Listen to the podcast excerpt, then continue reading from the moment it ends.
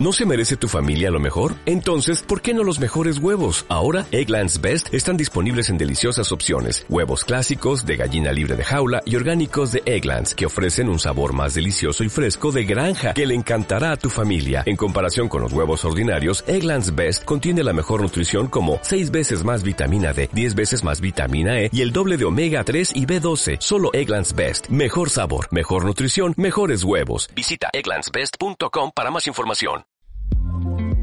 Bienvenidos a este espacio donde nos hacemos preguntas, compartimos reflexiones y aprendemos juntos sobre el valor de ser humanos en esta era digital. Soy Joan Clotet y esto es Humanismo Digital.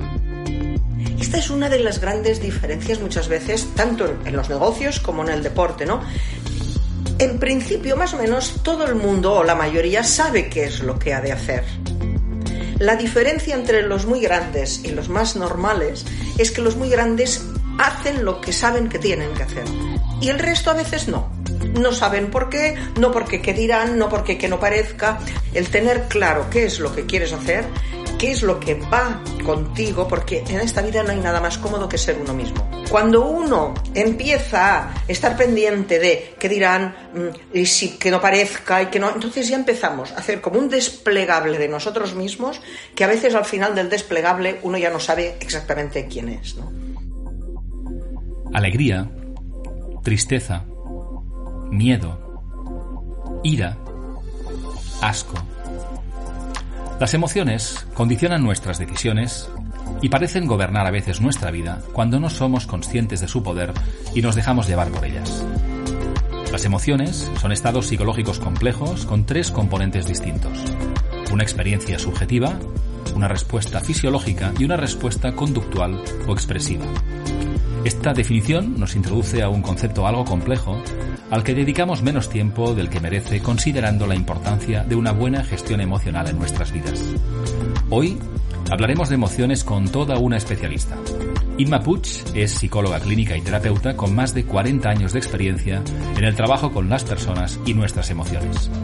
Ha impartido clases en ESADE durante más de 20 años, ha trabajado más de 15 en el Fútbol Club Barcelona y ha tenido entre sus clientes a personas relevantes como el futbolista Andrés Iniesta o los hermanos Roca.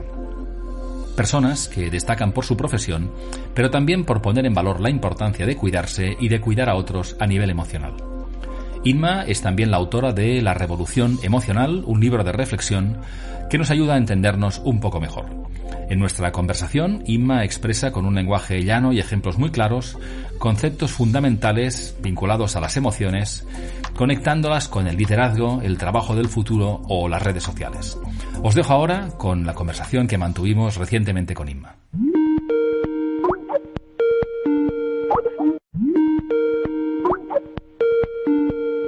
¿Qué tal, Inma? Muy buenas tardes y, bienvenida a Humanismo Digital. ¿Qué tal estás?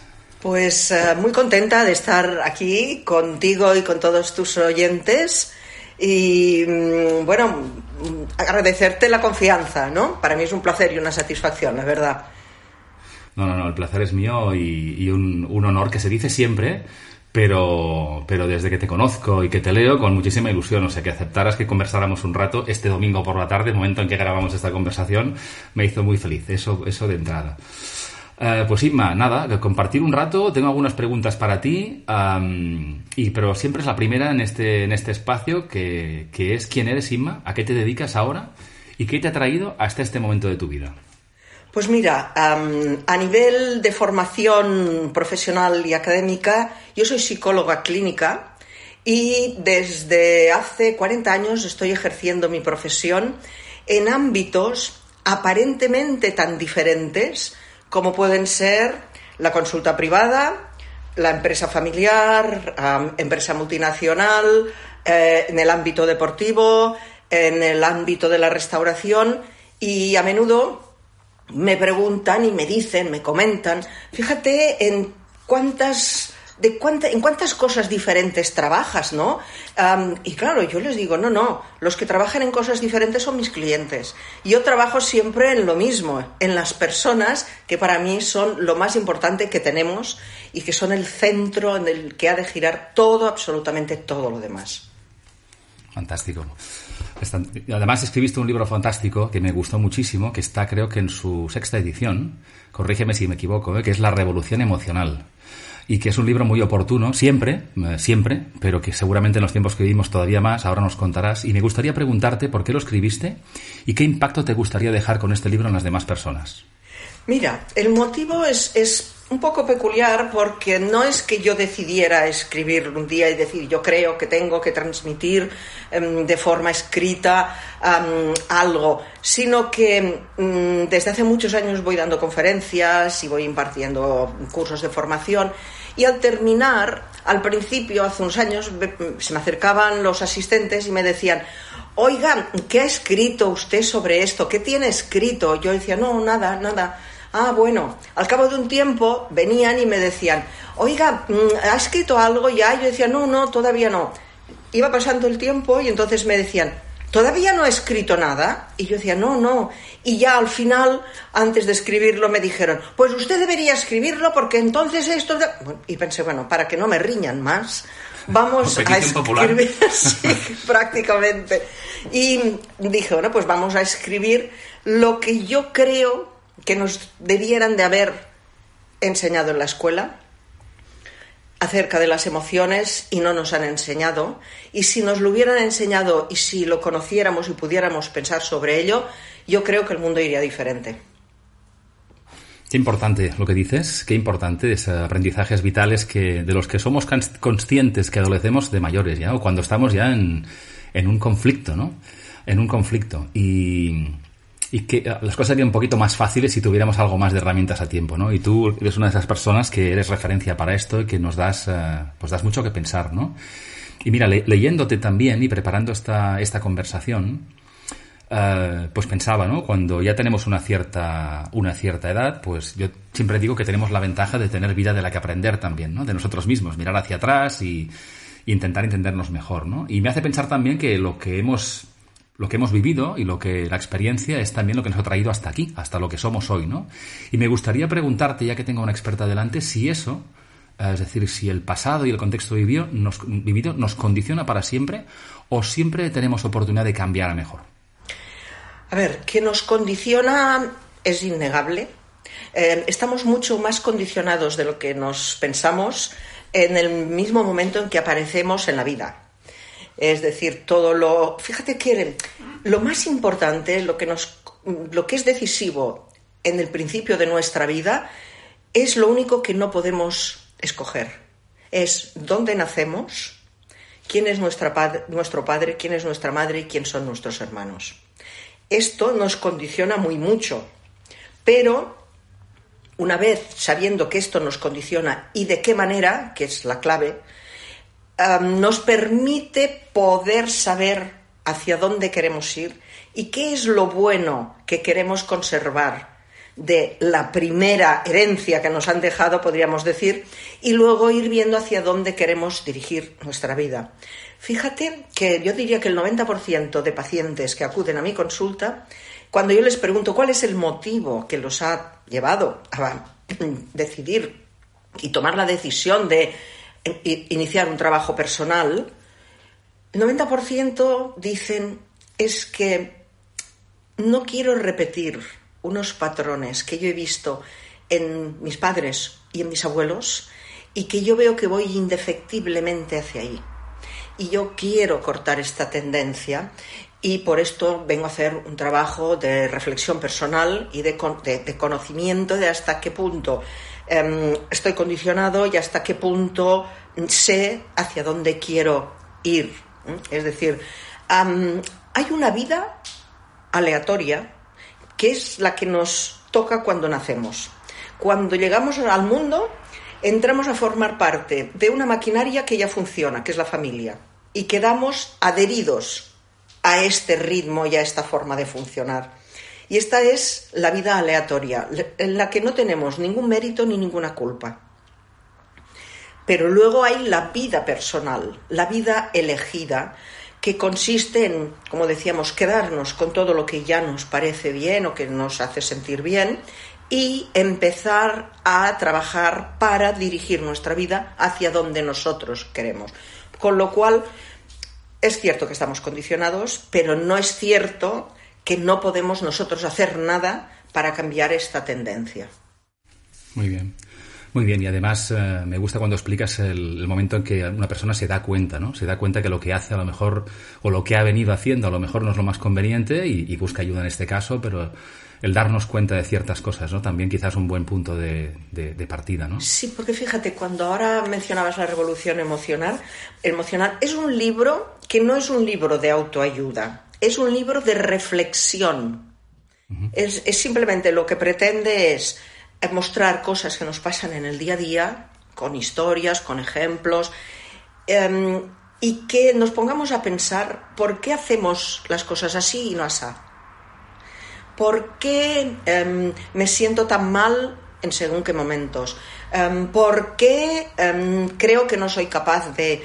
¿Por qué? Porque además hay, hay algo clave que es un libro para pensar. Fundamentalmente es un libro para pensar, porque pensar sirve para entender y entender sirve para ver, porque solo podemos ver lo que somos capaces de entender.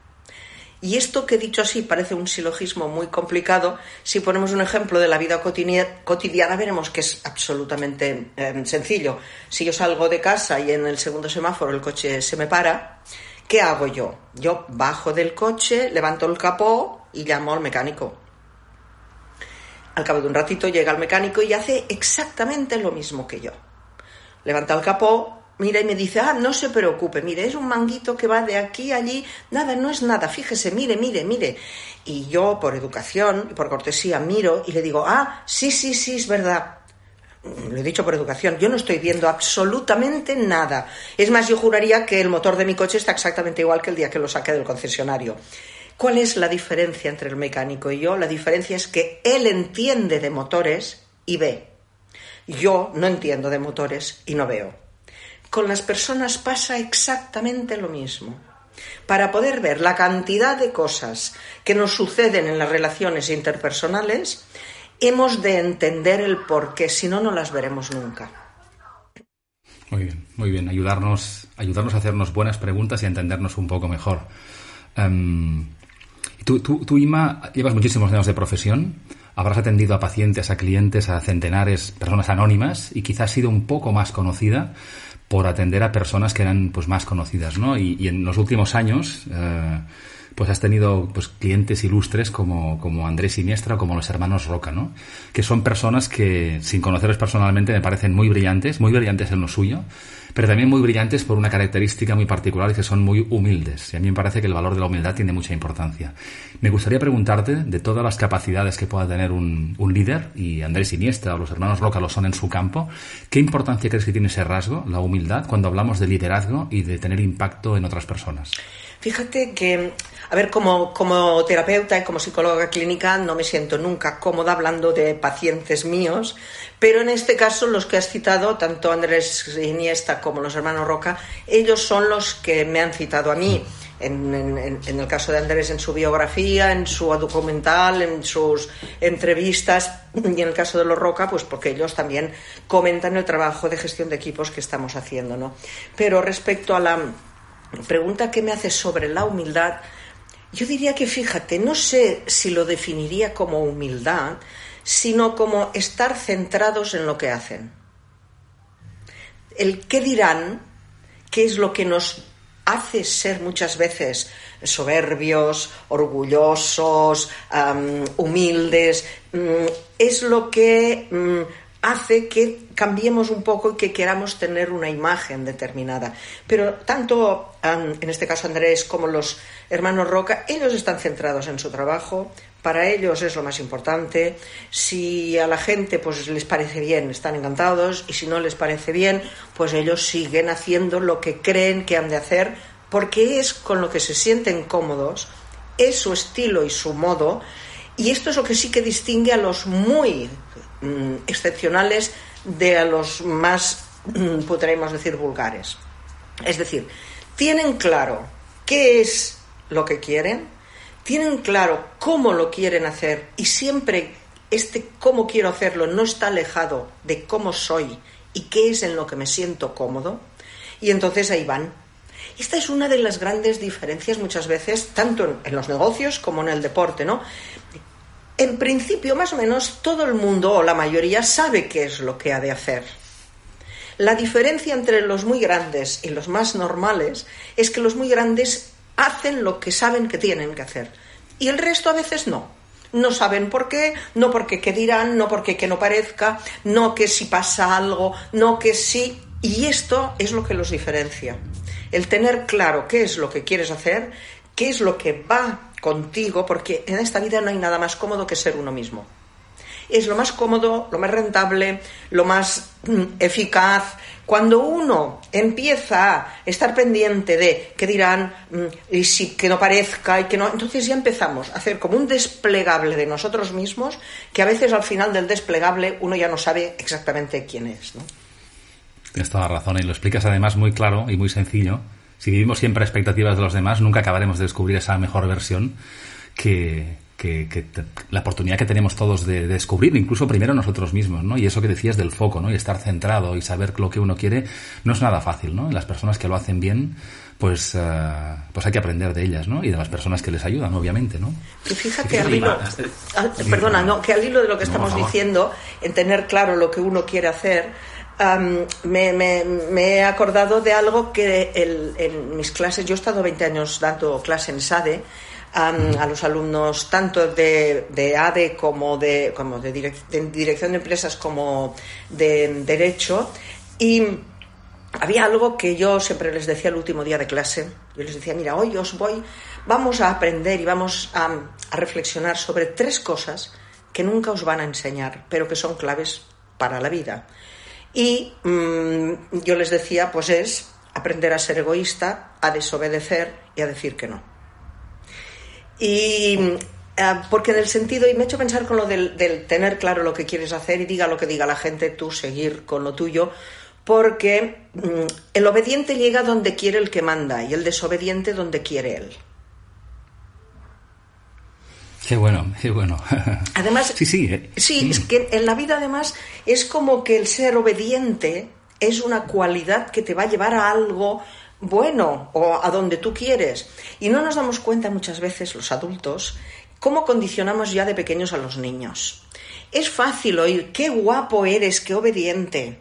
Mira tu hermano qué guapo es como obedece y tú qué malo y qué feo eres porque no obedeces. Claro, esto se nos va interiorizando, mm, no, se nos va quedando y terminamos pensando que mm, hacer las cosas bien es obedecer. Esto sí que es cierto en una etapa de la vida en la que uno no tiene criterio cuando es pequeño y sí que ha de obedecer a los que sí lo tienen y además lo quieren. Pero llega un momento que vamos creciendo y que hemos de empezar a tomar decisiones que aunque no estén totalmente alineadas con los que tenemos alrededor, pues hay que probar qué es lo que sucede si yo hago lo que quiero hacer. Porque si no, muchas veces nos quedamos como frenados, no, porque esto me han dicho que a alguien no le fue bien. Bueno, pero tú quieres probarlo, quieres hacerlo. Lo peor que puede pasar es que no salga. Y lo mejor es que has hecho un aprendizaje para las siguientes veces que tengas que volverlo a hacer. entonces no hay nada malo en ello, ¿no? Es muy bueno y está totalmente conectado con la necesidad del mundo actual. Un mundo que está cambiando, que necesita innovar y que necesita personas eh, que se atrevan, que se atrevan y, contextos también que les permitan también atreverse y que le hagan esas preguntas que tú hacías, ¿no? Es decir, personas que les, que les inviten, rompiendo un poco las inercias del pasado, en decir tú qué opinas, tú qué propones o por qué no, ¿no? Ah, me gusta mucho. Y fíjate, decías al principio, tú has trabajado para muchas personas en el ámbito deportivo, has trabajado para, para el Fútbol Club Barcelona unos cuantos años también, en el ámbito empresarial, 15 años, que no son pocos. Que 15 años en el eh, Fútbol Club Barcelona es casi 125 en cualquier otro lugar, ¿eh? Sí, sí, pasan muchas cosas ¿no? en el ámbito deportivo. Todo el tiempo. Y fíjate, hablamos de emociones y, y, me gustaría conectar esas dos cosas ¿no? y preguntarte, al final, las emociones Uh, ocupan un espacio, porque como decías, somos personas las que estamos realmente pues uh, presentes y protagonistas en esos contextos. Y me gustaría preguntarte si tú ves diferencias en el liderazgo emocionalmente inteligente en un equipo de fútbol, por ejemplo, o en una empresa. Aquel líder que reconoces como alguien más preparado emocionalmente para liderar, uh, ¿ves grandes diferencias? Hablamos de una empresa de cualquier sector o un club deportivo. Pues mira, ninguna ninguna. Ninguna porque al fin y al cabo son personas todos. Y a las personas todas, a todas necesitamos, las personas todas necesitamos lo mismo para sentirnos bien. Y a todos nos duele lo mismo y es lo que nos hace daño. Entonces, sea en el ámbito que sea, hay un, algo en común que, que, los hace converger en el mismo lugar y es saber cuidar.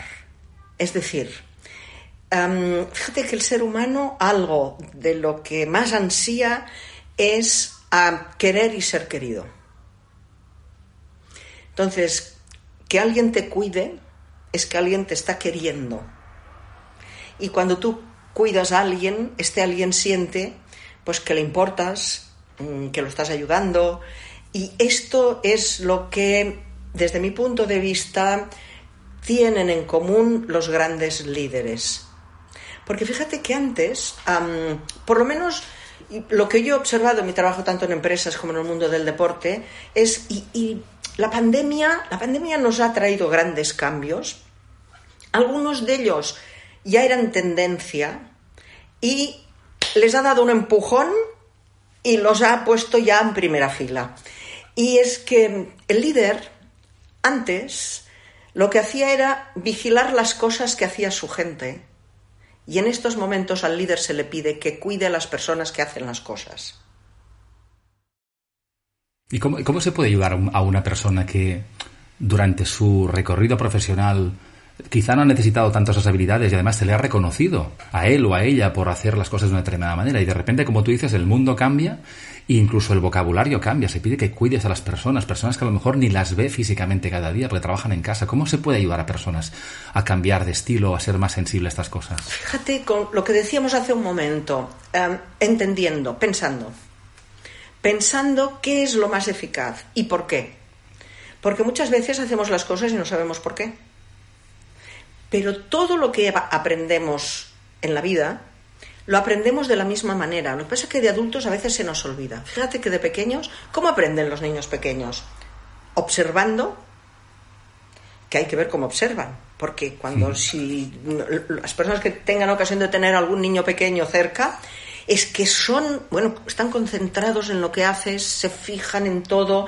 Primero observando, después preguntando, porque ya se te ponen al lado y porque haces esto y esto qué es, el otro día lo hiciste de otra manera y esto em, quieren saber, es decir, primero observan muy bien, después preguntan y después escuchan.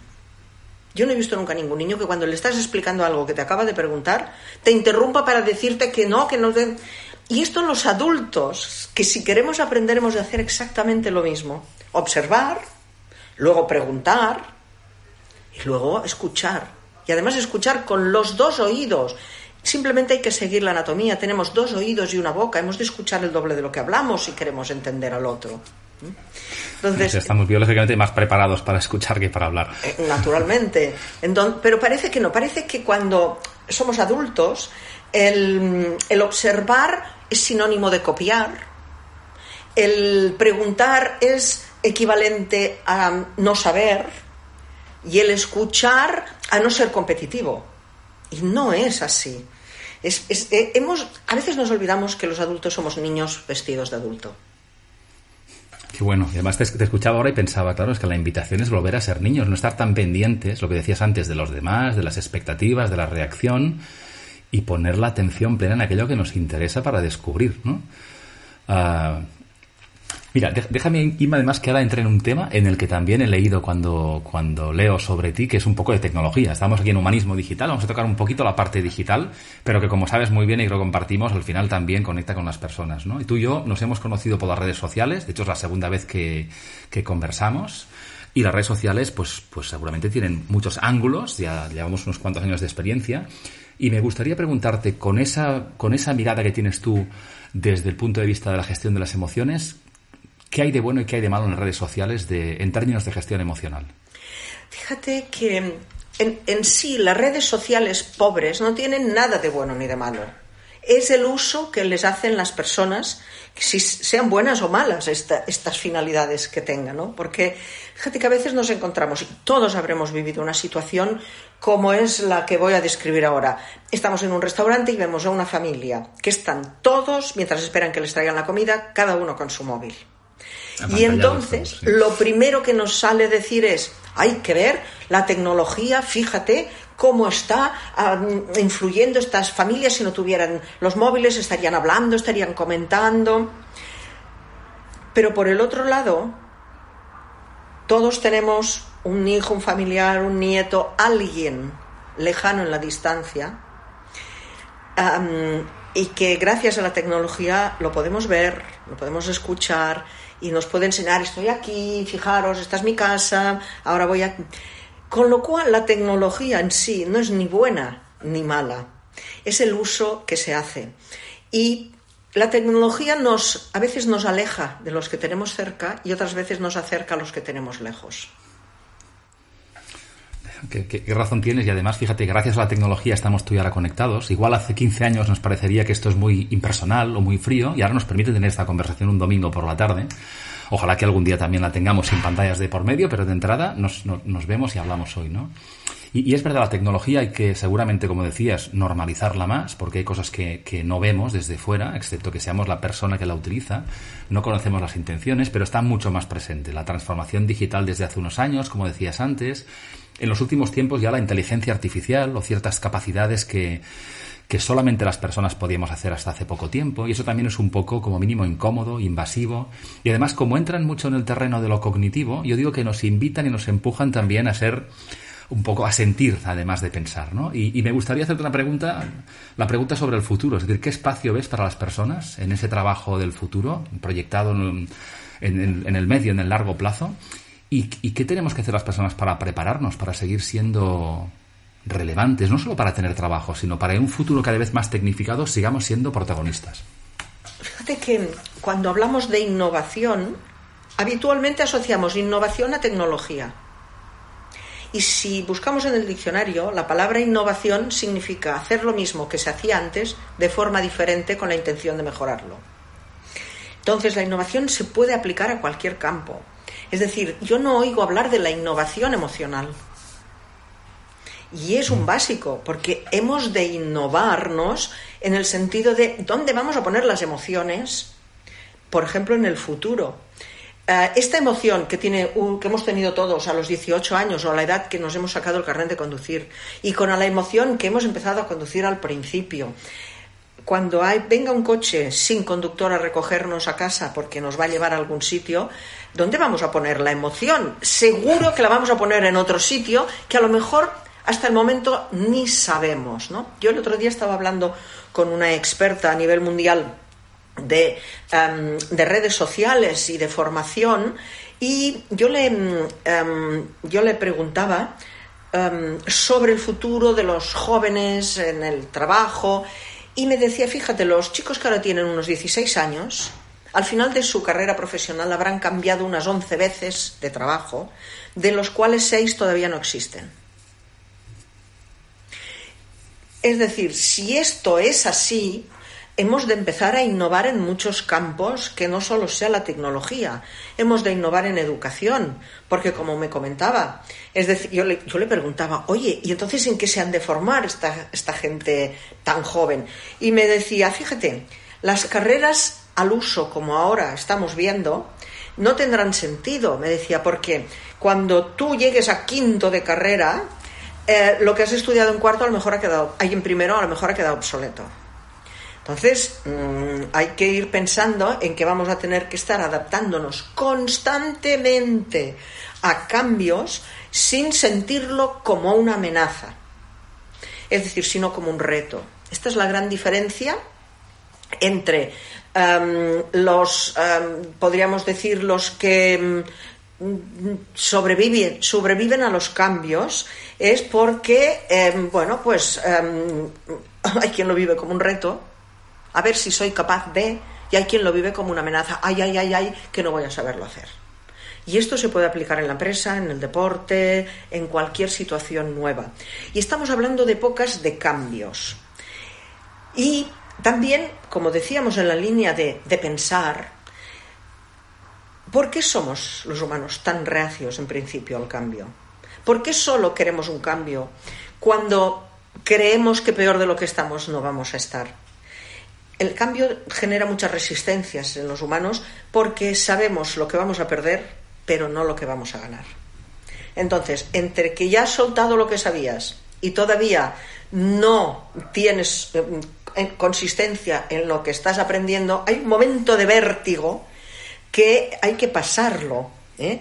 Y que hay gente mm, que no está dispuesta porque cree que no, es, que no va a poder, que no sabe, que no, que no es tan rápido como los demás. Y a estas personas hay que acompañarles para manifestarles que no es tan complicado, es más mental que, de, trabajo, de, de, cosa que uno no pueda entender, ¿no?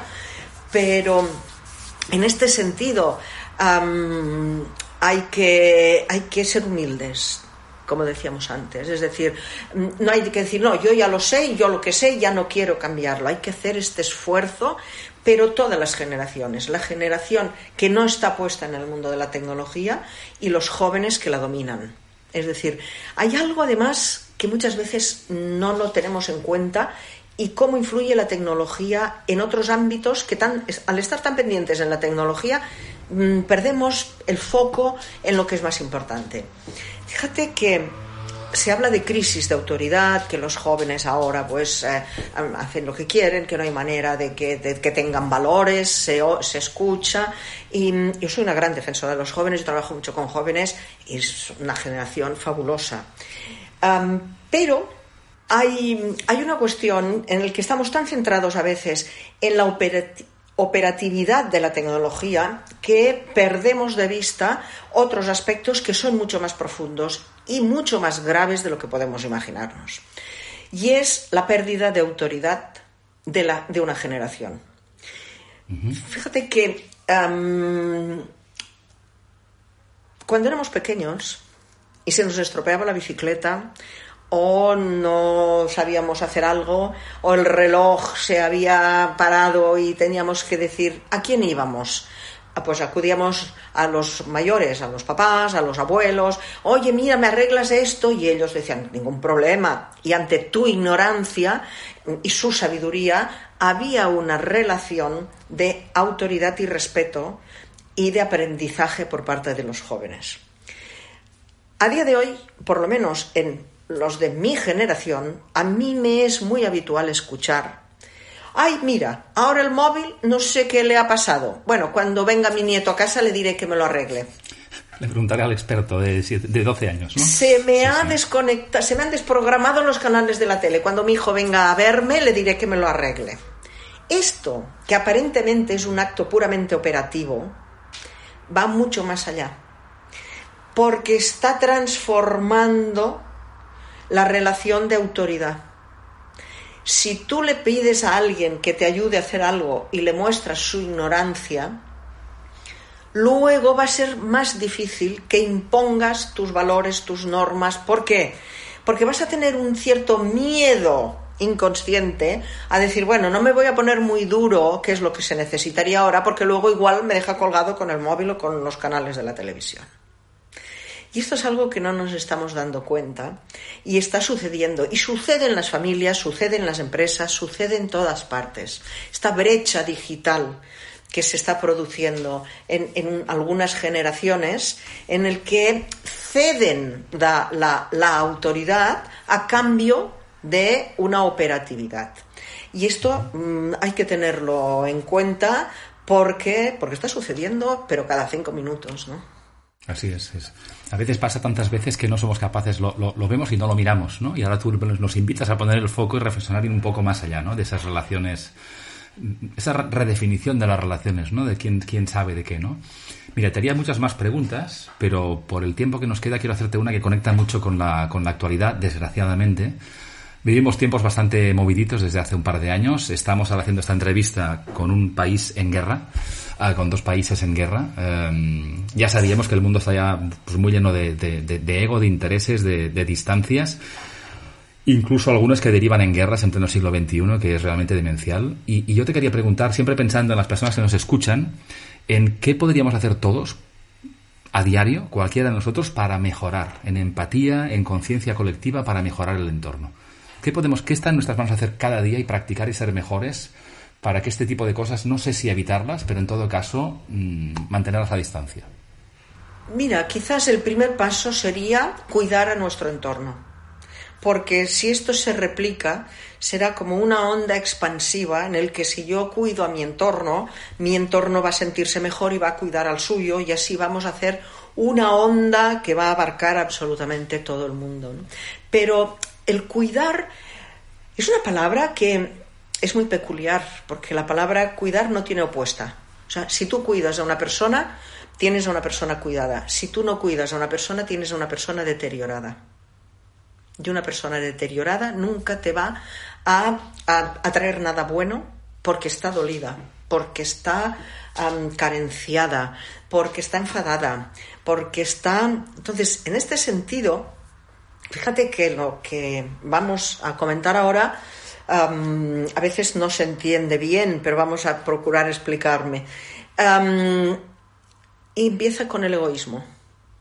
Hay que ser egoísta.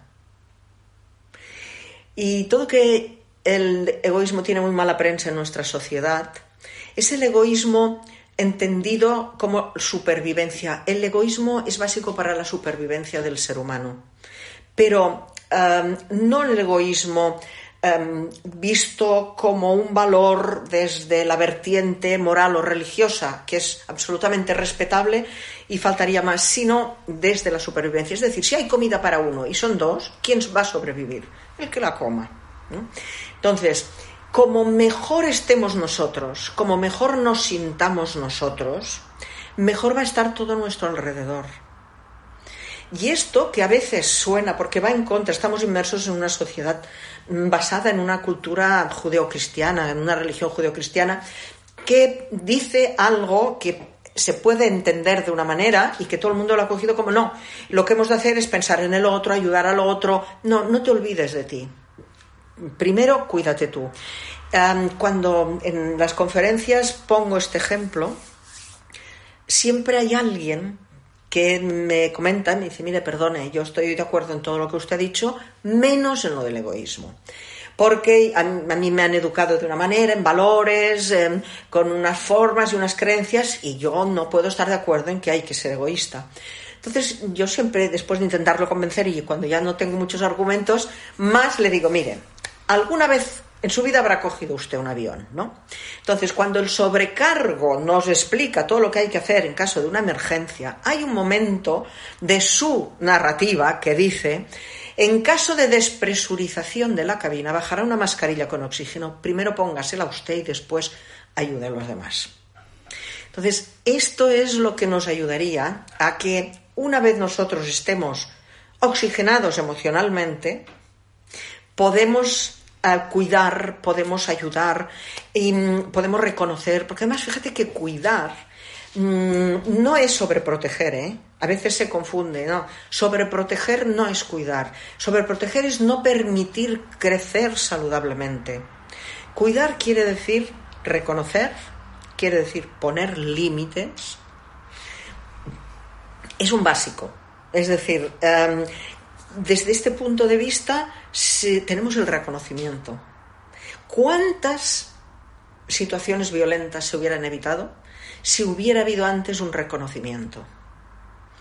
El reconocimiento es un básico para los humanos.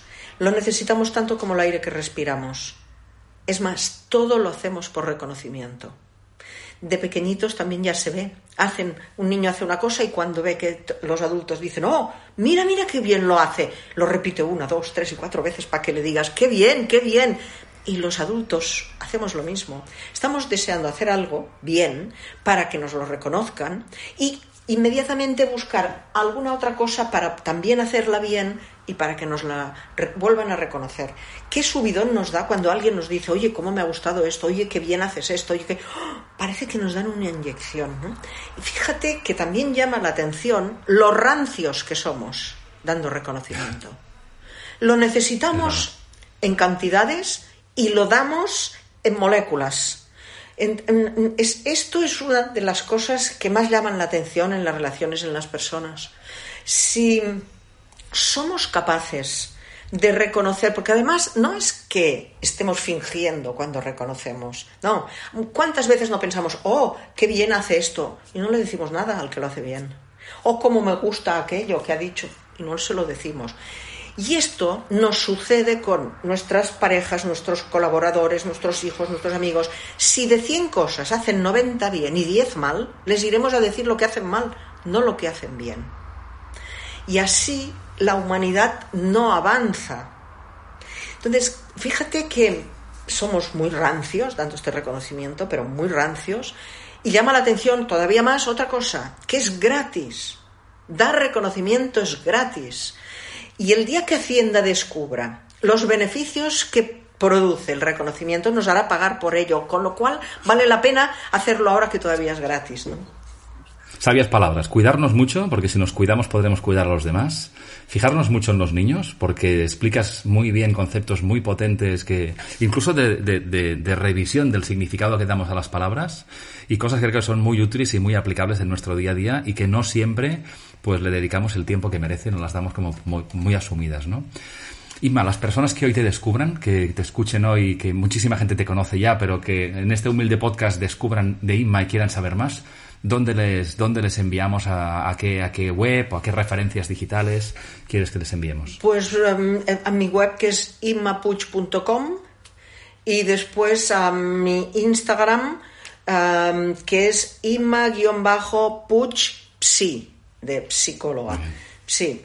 Y, no, ya no, no, he tenido nunca ni Twitter ni Facebook porque consideraba yo que me ocupaban mucho tiempo, pero son estos cambios que has de ir haciendo y dices, bueno, mm, hay que tener una presencia, pero, pero gestionándolo con prudencia, no, no haciendo lo que todo el mundo hace o lo que alguien dice que hay que hacer, bueno, pero tú quieres hacerlo, pues a lo mejor no. Y también hay que aprender a decir que no. No sé si tenemos tiempo para hacer un apunte sobre el decir que no. Absolutamente, y tanto, por favor. Porque fíjate que ahora estamos hablando mucho, hemos hablado de decir que no, de hacer cosas diferentes.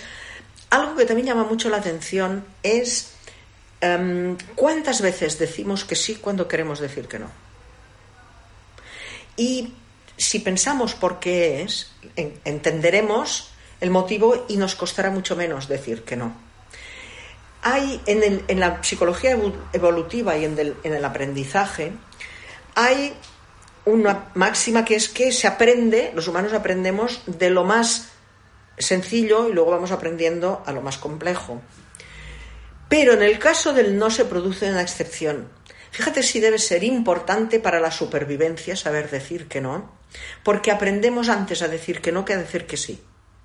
Si observamos un niño, antes de que aprenda a hablar muchas veces, le dices, oye, ¿quieres esto? Come esto y te hace con la cabeza que no, de izquierda a derecha, que no quiere.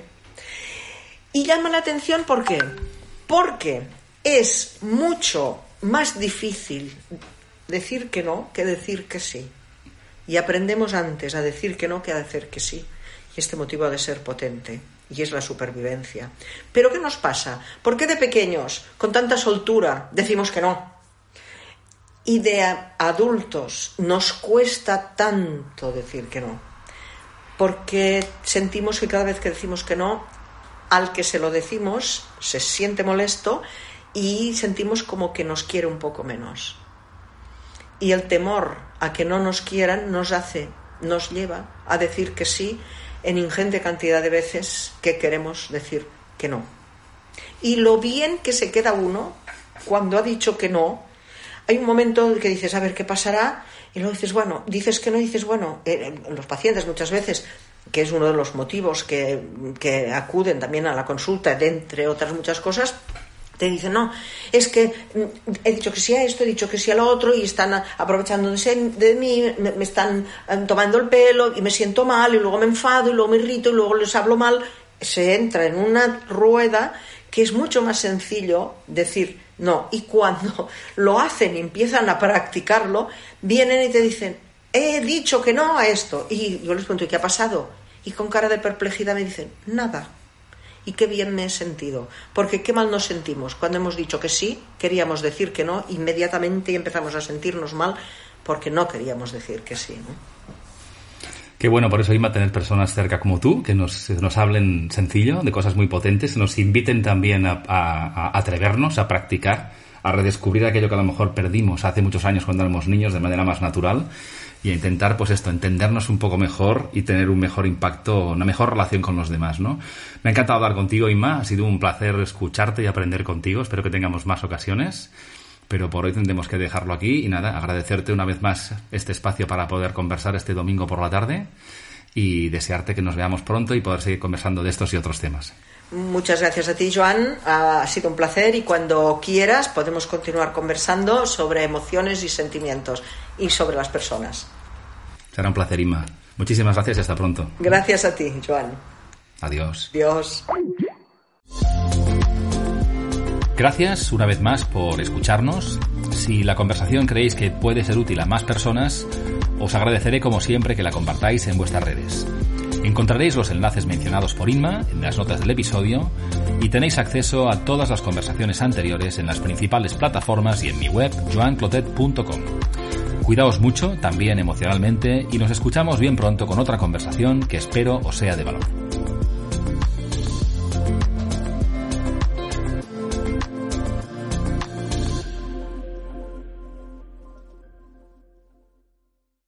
Dale más potencia tu primavera con The Home Depot. Obtén una potencia similar a la de la gasolina para podar, recortar y soplar con el sistema OnePlus de 18 voltios de Ryobi desde solo 89 dólares. Potencia para podar un tercio de un acre con una carga. Potencia para recortar el césped que dura hasta dos horas. Y fuerza de soplado de 110 millas por hora. Todo con una batería intercambiable. Llévate el sistema inalámbrico OnePlus de 18 voltios de Ryobi. Solo en The Home Depot. Haces más. Logras más.